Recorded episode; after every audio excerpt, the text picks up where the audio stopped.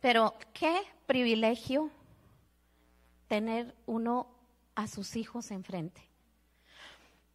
Me hace llorar, me hace suspirar, me hace ver que Dios ha sido bueno y sigue siendo bueno. Yo creo que todos los papás que tenemos el privilegio de ver hijos tocando, hijos cantando, hijos predicando, podemos decir, wow, Dios es bueno. Y es bueno contigo. Si tú no tienes tus hijos aquí, esa sea tu expectativa esta noche. Ella decía, no vengas sin una expectativa. Hoy, que esa expectativa nazca en tu corazón de decirle, Señor, yo quiero ver mis generaciones arriba. No te rindas. No te rindas porque el oído del Señor está atento a la oración de sus hijos. No te rindas porque Dios esta noche trae una respuesta para ti. Y yo quiero que inclines tu rostro. Vamos a orar por la palabra del Señor. Eh, ¿Cuántos extrañan a nuestros pastores? Yo también los extraño. Y me gusta más ver al pastor y a la pastora aquí. Pero yo sé que cuando ellos depositan su confianza en nosotros es porque Dios de antemano se lo puso en su corazón. Y ellos saben que Dios también nos usa a nosotros, que también trae una palabra a través de nosotros, porque solamente somos unos instrumentos en las manos del Señor. Amén. Así que cierre sus ojos, yo voy a orar para que Dios nos hable esta noche. Padre, te doy gracias en este momento. Primero por la vida de mis pastores que han puesto una confianza sobre los hijos espirituales que ellos han preparado. Y segundo, porque sabemos, Señor, que cuando tú nos llamas, tú nos respaldas. Nos has capacitado y nos has dado la palabra de la mayor fuente de bendición que hay en esta ciudad, que es de nuestros pastores. Hemos aprendido de ellos lo que sabemos y hoy te damos gracias, Señor, sabiendo que esta noche tú hablarás yo te pido, Espíritu Santo, que aquellos que vienen con una expectativa, hoy traigan la respuesta para ellos. Hoy les hagas saber que les amas y que no te has olvidado de lo que te han pedido. Padre, pongo este tiempo en tus manos. Habla, Señor, porque yo solamente soy un vaso por donde tú vas a fluir esta noche, trayendo una palabra que consuele, que exhorte y que edifique, pero sobre todo que que cambie nuestra manera de pensar, Señor. Yo te lo pido en el nombre poderoso de Cristo Jesús. Amén y amén. Denle un aplauso al Señor. Pero con ganas, con ganas. Si yo tuviera que ponerle eh, un nombre a este tema, yo decía, mm, pero ¿por qué te preocupas? ¿Por qué te agüitas? ¿Por qué te acongojas? ¿Por qué te entristeces si Dios tiene todo bajo su perfecto control? ¿Cuántos dicen amén? Mire, hasta usted lo ha aplacado. Dígame si Dios no es fiel. Dios es bueno. Aquí hay unos esposos que dicen, ay, sí, Dios, sí, Dios me, me cambió. Yo, te, yo he oído tantos testimonios y sé que Dios escuchó la oración de aquellos que se volvieron a Él. Y sé por eso que muchos estamos aquí sentados por la oración que alguien hizo por nosotros. ¿Cuántos dicen amén? Pero si a usted ya se le olvidó, hoy se lo recuerdo. Y yo quiero leer Daniel 9:3. A ver si lo tiene. Y dice, y volví mi rostro a Dios el Señor, buscándole en oración y ruego, en ayuno silicio y ceniza. Daniel estaba pasando una situación tremenda y él quería ver la mano de Dios. Y se vuelve a Dios buscándole en ayuno. Lo primero que hace es ayunar y luego orar y luego silicio era un, dice que se desvestían y se echaban una ceniza y se tiraban encima de un costal que era así rasposo para dejar la comodidad. Y eso hacía que dejaran de ser quienes estaban siendo todos los días, pero hacer algo extra para que Dios los oyera. Y Dios los oía. Pero quiero llevarlos a lo que de verdad Dios hizo, porque Dios usa ángeles para traer respuesta a todas nuestras peticiones. Amén. ¿Cuántos dicen amén? Si usted no lo sabía, hoy se lo comparto. Mi amor, que estás ahí arriba, voy a empezar a leer desde Daniel 2 y me voy a ir hasta el 12.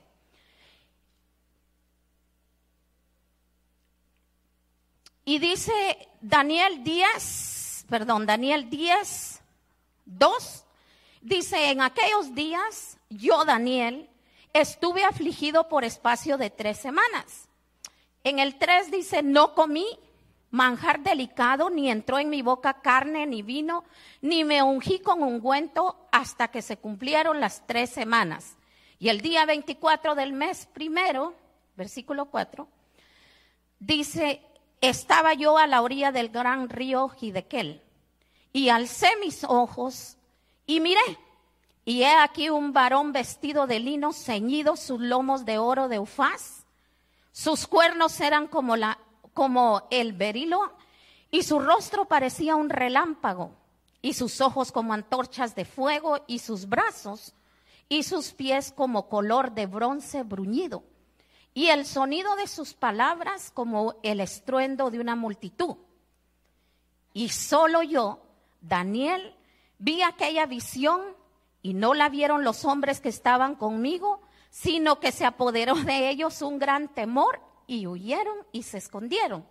Y en el versículo 8 dice, quedé yo solo y vi esta gran visión. Y no quedó fuerza en mí, antes mi fuerza se cambió en fallecimiento y no tuve vigor alguno. Pero oí el sonido de sus palabras y al oír el sonido de sus palabras caí sobre mi rostro en un profundo sueño con mi rostro en tierra. Y he aquí, una mano me tocó e hizo que me pusiese sobre mis rodillas y sobre las palmas de mi mano y me dijo, Daniel, varón muy amado, está atento a las palabras que te hablaré y ponte de pie, porque a ti he sido enviado ahora. Mientras hablaba esto conmigo, me puse de pie temblando. Y en el versículo 12 dice, entonces me dijo Daniel, no temas, porque desde el primer día que dispusiste tu corazón a entender y a humillarte en la presencia de tu Dios. Fueron oídas tus palabras. A causa de tus palabras, yo he venido. Mire, le quiero hacer, se la quiero hacer bien fácil. Quiero que usted me entienda lo que le estoy hablando. Ven, hijo. Vente, Isaí, súbete. Daniel está afligido y está orando. Y por 21 días está clamando y está pidiendo a Dios misericordia, porque el pueblo había hecho tremenda cosa. Pero viene y se le aparece un ángel. Yo por ahí mandé una foto de un ángel, no sé si me la pueden poner.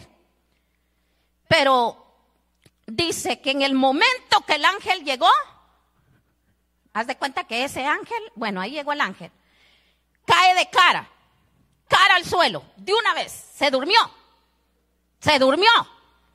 Y llega el ángel y lo levanta y lo pone de rodillas y sus manos ahí. Todavía lo levanta y lo deja rendido clamando al Señor. Y después lo toma, le da fuerza y lo para y le habla. Mira cómo es la cosa. Primero tienes que rendirte. Si tú y yo no nos rendimos, no vamos a ver un milagro. Lo segundo es que viene el ángel y le empieza a dar fortaleza porque este varón ya no tenía fuerza. Tenía 21 días con ayuno, con oración, sin comer, diga sin comer. A usted le dan tres días y se está muriendo el primero. Pero este tenía 21 días, pero está flaco. Se quedó flaco, pero sí tiene carne. Aquí la toco, es músculo puro músculo. Pero viene el ángel y le habla y le empieza a dar fortaleza, lo levanta de donde está rendido él. Y luego le da más fuerza porque uno necesita fuerza para levantarse. ¿Cuántos dicen amén? Aquí ya vemos uno que si nos tiramos al suelo necesitamos ayuda. Entonces llega el ángel y lo levanta y de ahí le habla y le dice, a causa de lo que tú has dicho, de tus palabras, yo he venido. ¿Cuántos dicen amén? Dele un aplauso a mí, a mi niño lindo. Amo ese niño yo. Entonces quiere decir que para que nosotros podamos recibir la respuesta de un ángel necesitamos clamar, necesitamos orar. Muchos a veces queremos que Dios baje, ver la presencia, así como no, Chon, ¿verdad? Eh, ver la presencia de Dios, que el cielo se abra, que baje la luz, que venga el rayo. Pero ¿qué hemos hecho para llegar a ver eso? Tenemos que esforzarnos, tenemos que clamar tenemos que pedir. Diga, hay que pedir. Mire, ¿a cuánto les gusta que les den algo así de repente, los sorprendan? Y le digan, wow, hermana, usted porque me cayó bien se ganó la vajilla que vende la hermana Odulia, ¿cómo se llama? La princesa. Se la ganó. No, usted para ganarse esa vajilla, la hermana saber qué la va a poner a hacer, hasta limpiar su casa, creo yo. Pero para lograr usted obtener algo en sus manos, usted tiene que pedirlo, usted tiene que clamar, usted tiene que saber qué es lo que quiere. Y a veces nosotros queremos que Dios se nos presente cuando tenemos una situación fuerte, queremos que Dios nos hable, que Dios nos ministre, que Dios nos responda, pero ¿qué hemos hecho? ¿Qué hacemos? Oración de cinco y media, todo roncando, solo el hermano Pedro dando siete vueltas aquí en el santuario. Y entonces queremos decir, pero ¿por qué cuando yo oro no pasa lo que pasa cuando él ora? Es porque necesitamos hacer algo. La Biblia nos habla de hombres y mujeres que tuvieron que actuar para ver la mano de Dios. Y yo decía, wow, Señor, mira lo que estás haciendo. Como yo me imagino, ¿verdad? Qué susto. Qué susto haber visto ese gran varón haber visto ese ángel. ¿Se imagina usted? Que ese ángel le llegue y le hable de frente, ¿sabe? La Biblia dice en el Sal, en Salmos 8 nos dice que Dios nos hizo a nosotros un poquito menor que los ángeles. O sea que Dios a nosotros nos mira como ángeles. Y yo podría decir que nosotros podremos ser mensajeros de Dios y llevarle la palabra a alguien y usted decir, Dios me está mandando esa respuesta. Pero a veces nuestro orgullo, somos tan orgullosos y no nos gusta que nos digan qué hacer, ¿verdad? ¿Cuántos saben que la palabra sirve para tres cosas? A muchos les gusta solo para bendecirlos, ¿verdad? Y solo para levantarlos y solo para proveerles. Y no, la Biblia también habla de exhortar. La Biblia también nos dice que nos van a exhortar. Pero no nos gusta cuando nos dicen, es eso la palabra de Dios. Ya no somos comparados con ángeles, sino que se apartan y, apártese porque parece que está endemoniada. Pero Dios no nos mira así, dice que nos mira un poquito menor que los ángeles. Y nosotros podemos ser la voz de Dios. Dios nos puede usar, ¿sabe? Hay veces que uno necesita tanto de un ángel. Hmm. Yo me recuerdo una vez que las mujeres que están casadas aquí, ¿cuántas casadas hay aquí? Digan, amén, gloria a Dios. Yo no dije están cansadas, están casadas. ¿Cuántas dicen amén? Están felices, ¿verdad? Cuida a su esposo. Es una gran bendición. ¿Sabe que es un ángel para usted en todo momento que usted le necesita? Pues no que Dios lo ve menos que los ángeles, un poquito menos que los ángeles. Y cuando usted se le poncha la llanta, ¿quién llama? Usted no clama y le dice, Dios, manda al ángel de Jehová que venga aquí. Usted no dice eso. Ey, vení. Y ni siquiera, hola, ¿cómo estás? A, mordidas, ¿verdad? Sino que, hey, ¿dónde estás? Vente porque el carro se me ponchó. Me pega. ¿Cuántos varones dicen amén? Mírelo como un ángel. ¿Sabe que yo no tengo ese ángel? Yo se lo entregué al Señor. Pero mire, un día se me ponchó la llanta de un carro, pero otro ángel de la iglesia, una hermana, una semana antes Dios le había mandado que me enseñara a cambiar una llanta. Es que así nos enseña Dios. Y ella un día dijo, hermana, ¿usted sabe cambiar una llanta? Y yo le dije, no. Y me dijo, venga, la voy a enseñar. Y sabe que esa mujer se subía sobre esa cosa que le ponen y pa, pa, brincaba y seguía el tornillo para abajo. Y yo le dije, ¿está segura que yo voy a poder? Usted todo lo puede en Cristo que la fortalece. Súbase aquí, me dijo. Y me puso a brincar entre los tornillos. Y dijo, y se levanta así cuando ya están aflojados y se levanta aquí. Y mire, quita los tornillos, saca la llanta, mete la llanta, tornilla y de ahí le da y vuelve otra vez a brincar. Aleluya, dije, esto está bueno. Entonces yo me puse a ver y a la siguiente semana que se me poncha la llanta del carro. Porque así es como Dios, mire, nos manda la respuesta antes de, porque Él ya nos conoce y Él sabe lo que necesitamos. Y entonces que se me poncha. Y dije, yo puedo, le dije a las gemelas, estaban más chiquitas, fíjese. Y me bajo y empiezo a brincar. Bríncale tú aquí, le decía yo a la Jackie, brinque la otra. Y pues como Dios nos ayudó, quitamos la llanta. Y luego lo subí un poquito más y la metida de la llanta ya no pude. Ya no pude.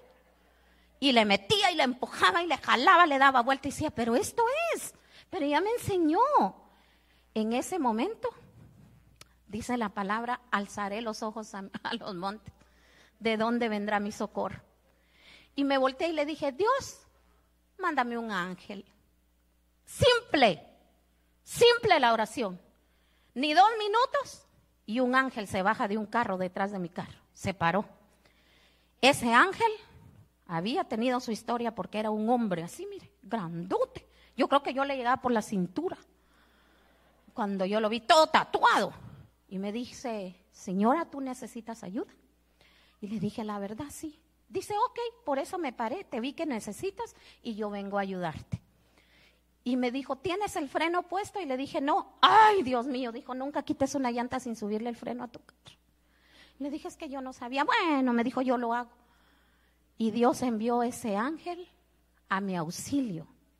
Porque Dios usa, usa gente. Porque los mira menor que los ángeles un poquito. Y los manda en respuesta de lo que tú y yo necesitamos. Y en Génesis 32 estaba viendo yo la historia de Jacob. Jacob tuvo un problemón con su hermano, salió huyendo y tuvo que repensar después de más de 21 años. Y decidió regresar porque quería la paz con su familia. Y en, Génesis 32, 24 dice, así quedó Jacob solo y luchó con él un varón hasta que rayaba el alba. Y en Génesis 32, 27, 28, le voy a contar. Ya Jacob habían pasado varios años de un problema familiar que tuvo con su hermano, con su gemelo. Yo tengo gemelitas y nunca me imaginaría que ellas se pelearan. De verdad, le digo, nunca las he visto pelearse. Gracias al Señor que yo nunca las he visto agarradas del chongo y si lo hacen, lo hacen con la puerta cerrada sin que yo vea. Pero yo le doy testimonio a usted, pero yo me imagino cómo quedó la familia si sus dos bebés, sus dos hijos, se pelearon.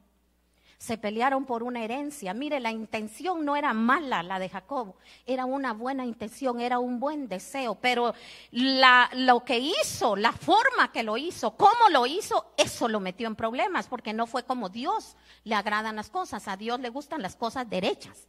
A Dios le gustan las cosas claras, le gustan cuentas claras. Dios no es tramposo. Diga, ouch. Dios no es mentiroso. Diga, ouch. No, no, no. Dios no le falla. Él le gusta que uno haga las cosas bien y entonces viene la bendición. La intención de lo que quería Jacob no era malo. Él quería la primogenitura, la bendición de su papá. Y pedir la bendición no es malo, pero cuando ya llegas con mentira, cuando ya llegas con tus propios recursos, ahí sí no lo topa Dios. Y él tuvo que pelear con un ángel. Él regresó, dice en Génesis 32, ya traía, imagínese usted, 11 hijos, cuatro mujeres. Dos de ellas eran sus esposas y dos eran las siervas. Codé, si tiene por ahí un hombre y dígale, eso fue con Jacob. Ahora ya no se permite, dígale ahí. Ahí ya vívelo. No, ahora ya solo una, diga, y si no, ninguna, pero tranquilo. Pero en ese tiempo se permitía y él traía sus cuatro mujeres y sus once hijos y los pasó. Y en el versículo 27 dice, tuvo que luchar con un ángel. Se encontró con un ángel.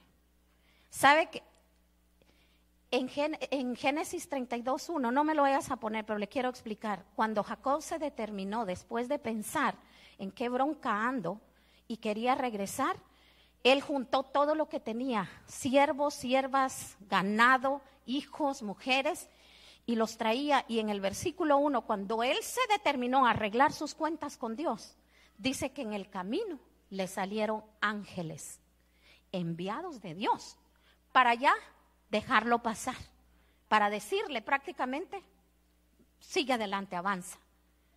Y cuando él avanza, manda a todos, se encuentra un río y, manda a todos y les dice, váyanse, yo me voy a quedar aquí, porque él sabía lo que tenía que hacer.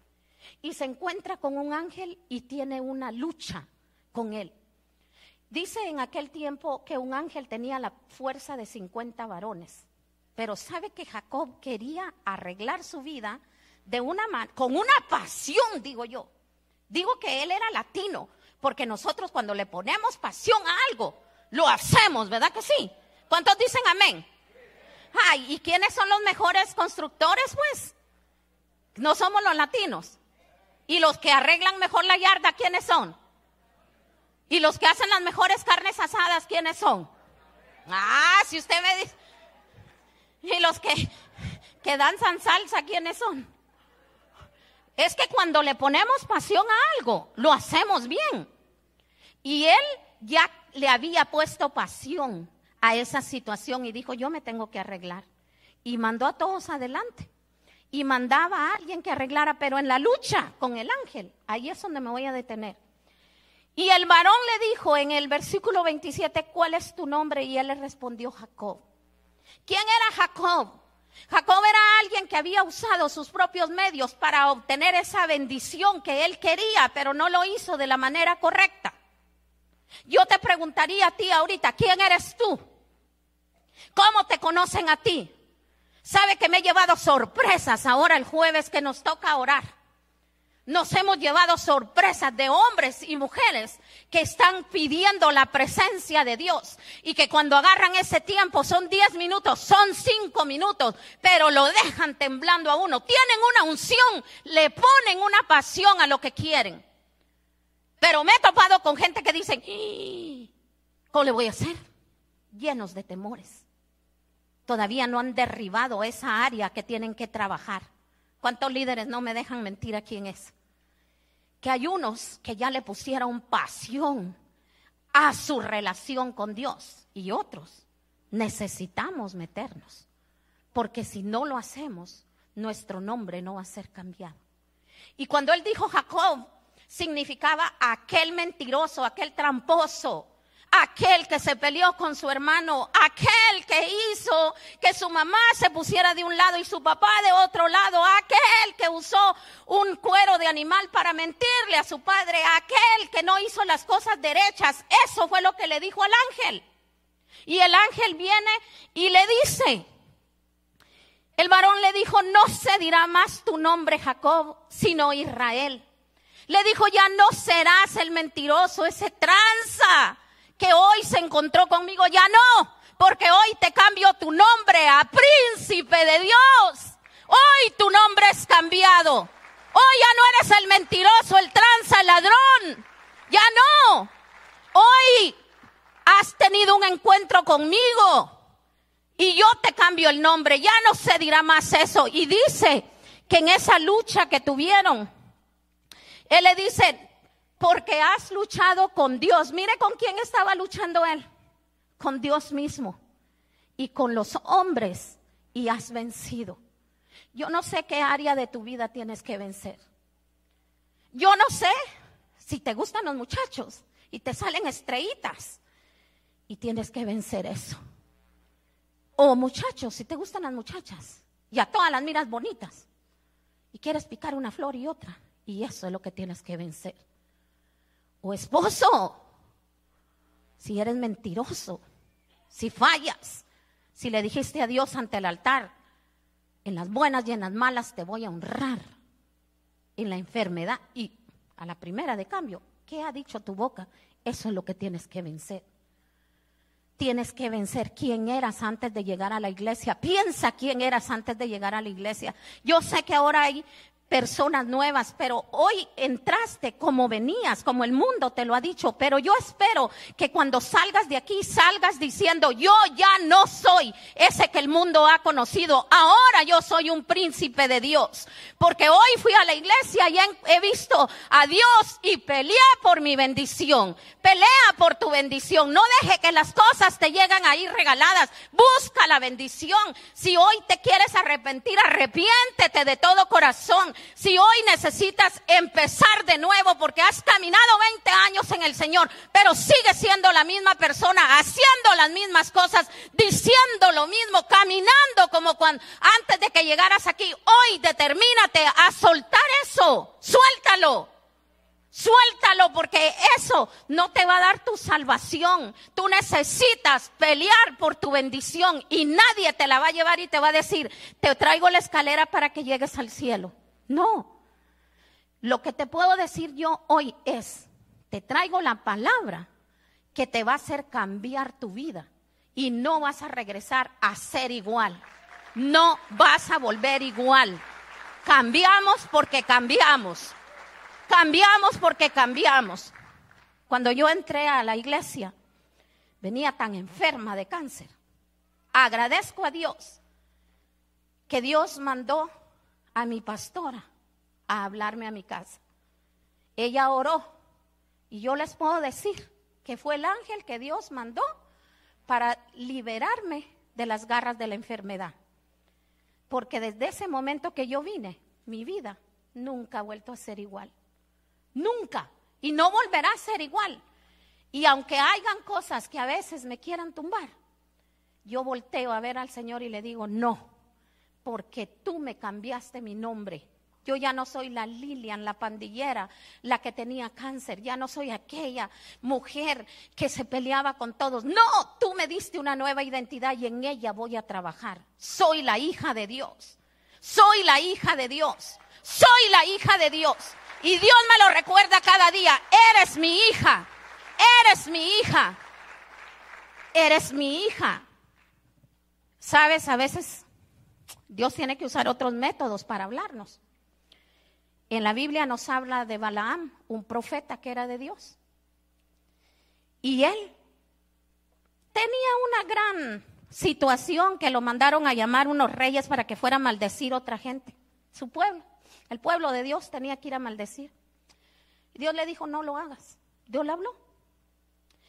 Pero más sin embargo lo mandaron a llamar y él se fue y se subió en una mula, en una asna.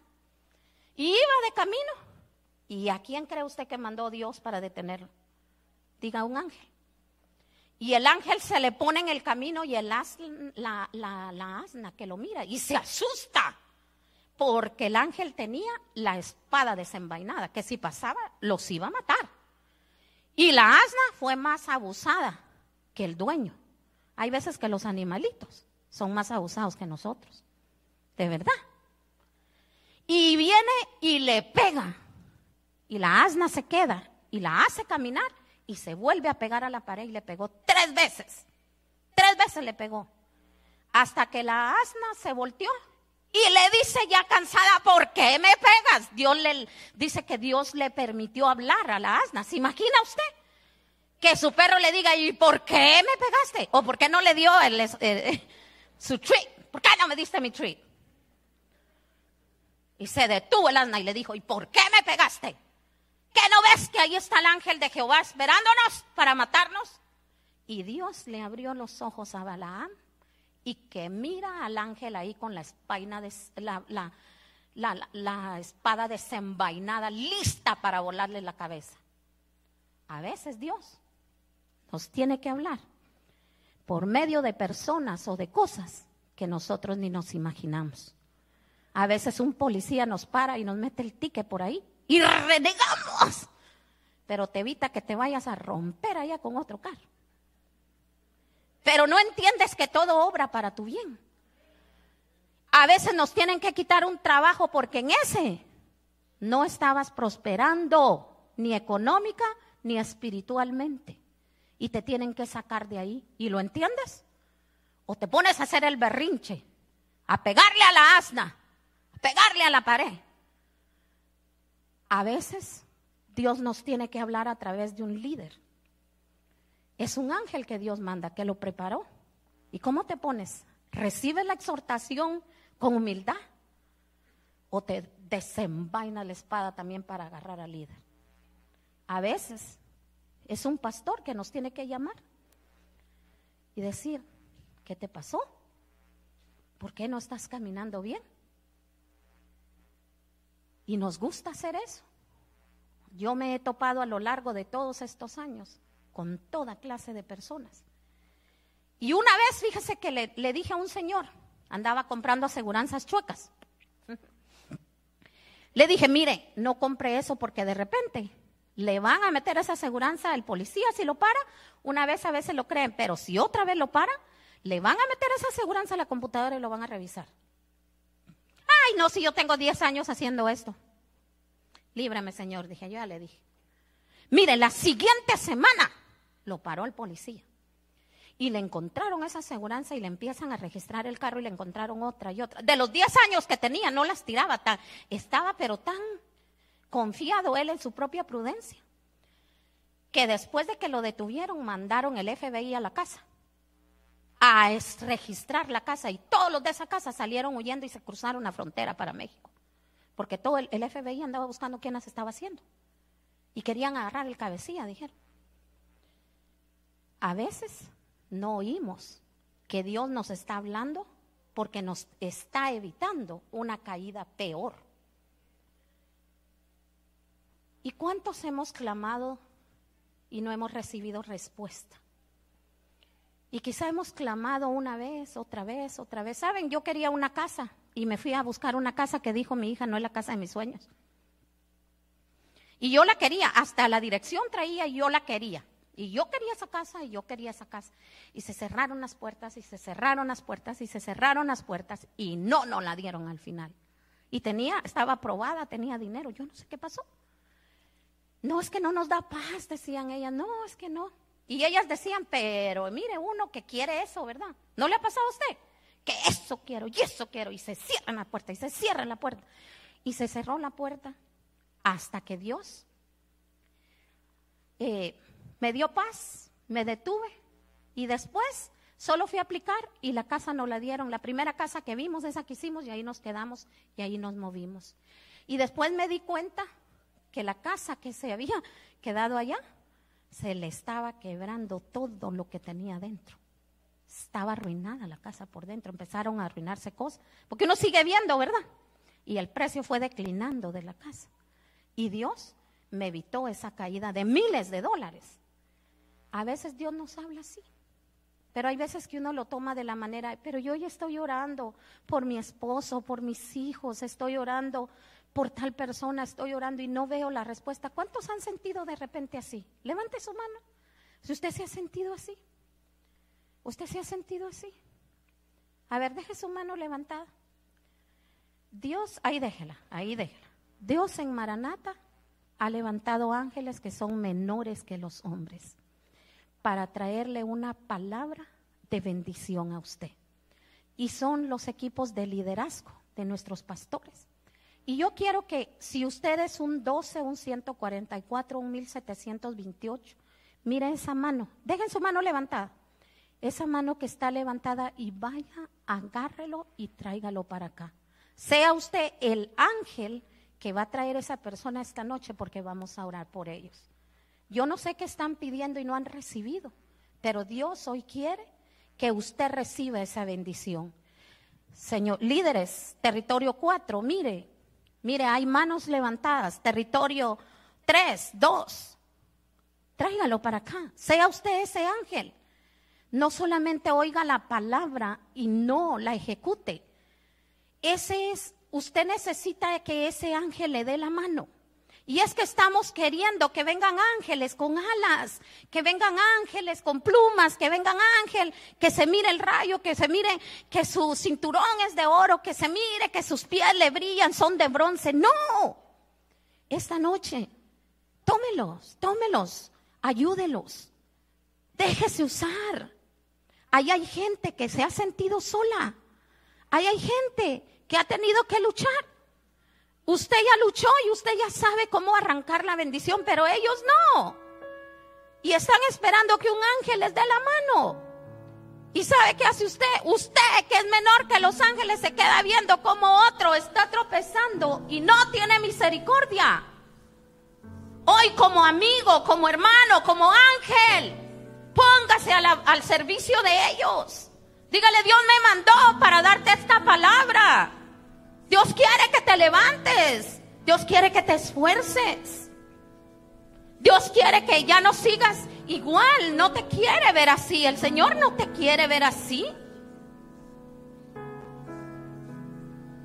Y dice Daniel, y oré a Jehová mi Dios e hice confesión de todo, diciéndole ahora Dios, Dios grande, digno de ser temido que guardas el pacto y la misericordia. Oiga lo que Dios hace.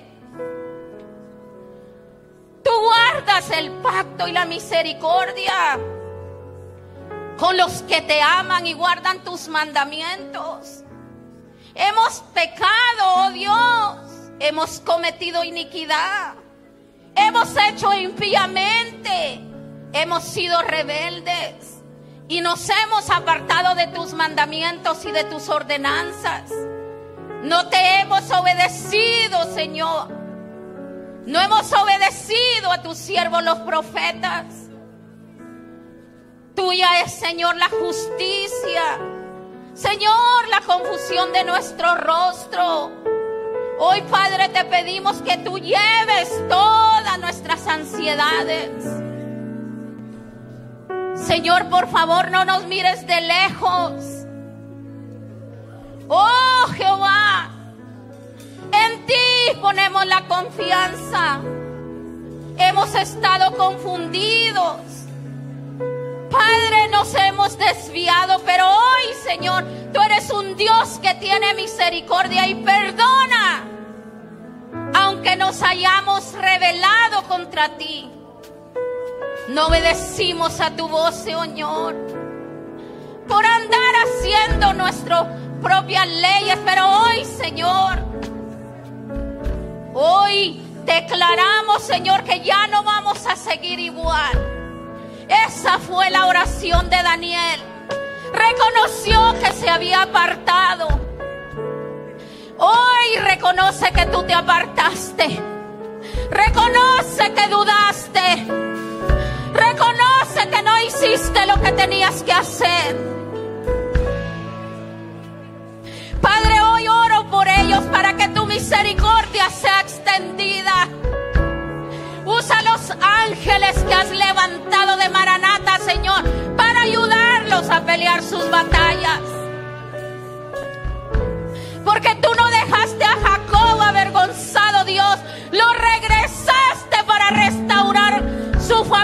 Padre. A Daniel usaste para restaurar, Señor, su pueblo. A Balaam le hablaste, Señor, pero te desobedeció y deshiciste su vida, Padre. Y hoy en esta noche yo vengo declarando, Dios, que nuestro corazón se vuelve a ti.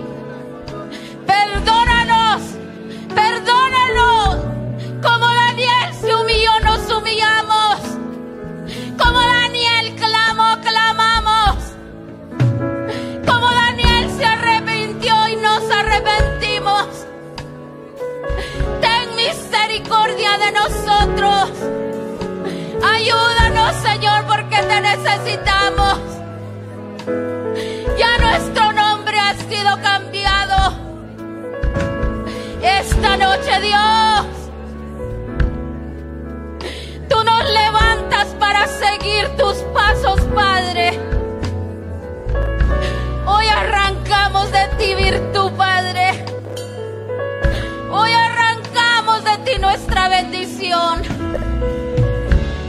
Ayúdanos, papito hermoso. Si nos hemos vuelto atrás a ser la misma persona, hoy cambia nuestra identidad. Cambia nuestro nombre. Séllanos con tu Espíritu Santo. Danos nueva fuerza para empezar de nuevo. Nos arrepentimos, Padre. No volvemos a ti de todo corazón. Es que si nos hemos apartado, Padre. Es que hemos agarrado excusas para apartarnos de ti, no hacer tu voluntad. Pero hoy luchamos por nuestra bendición. No queremos regresarnos igual. Vamos a orar, ponte tu mano en el corazón. Y dile, Señor Jesús, ten misericordia de mí. No me tomes en cuenta mi pecado, Señor. Perdóname. Ayúdame a seguirte, Señor. Ayúdame, Dios, a tener una relación contigo. Reconozco que he pecado, Padre. Y mi pecado me ha apartado de ti. Por eso me he sentido solo. Pero hoy me vuelvo a ti. Escribe mi nombre, Señor, en el libro de la vida eterna. Y no lo borres, Señor.